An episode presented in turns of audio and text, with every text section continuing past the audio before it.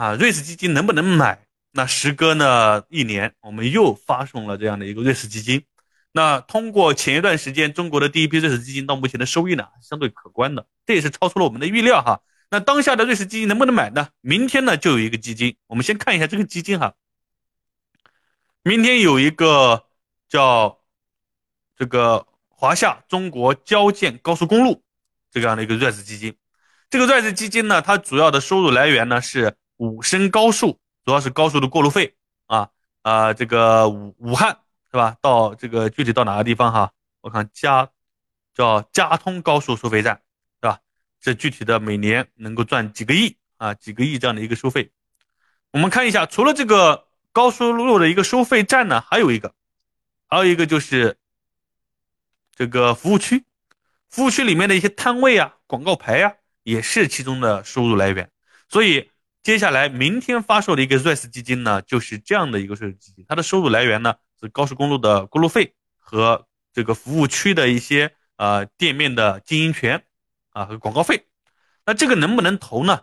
那我结合过去第一批的一个情况来看，如果说我们能够中签的话，那上市会有一定的溢价。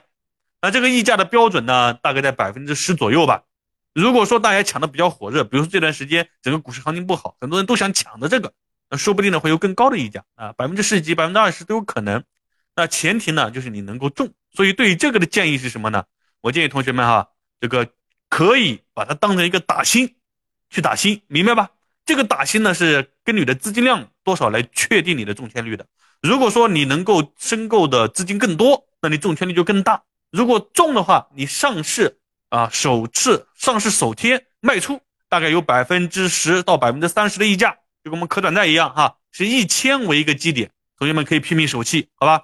那我给大家的一个建议哈，同学们可以去试试手气啊，我认为。呃，如果你能中奖的话，那就相当于可转债啊，能够赚个百分之十到百分之三十的收益，这样的一个空间在的，好吧？但长期持有呢，它大概的收益就百分之几啊，跟国债比国债高一点，好吧？跟我们股票型基金长期比还是有很大差距的，但是呢，稍微来讲比较稳健一点，所以同学们可以打起来。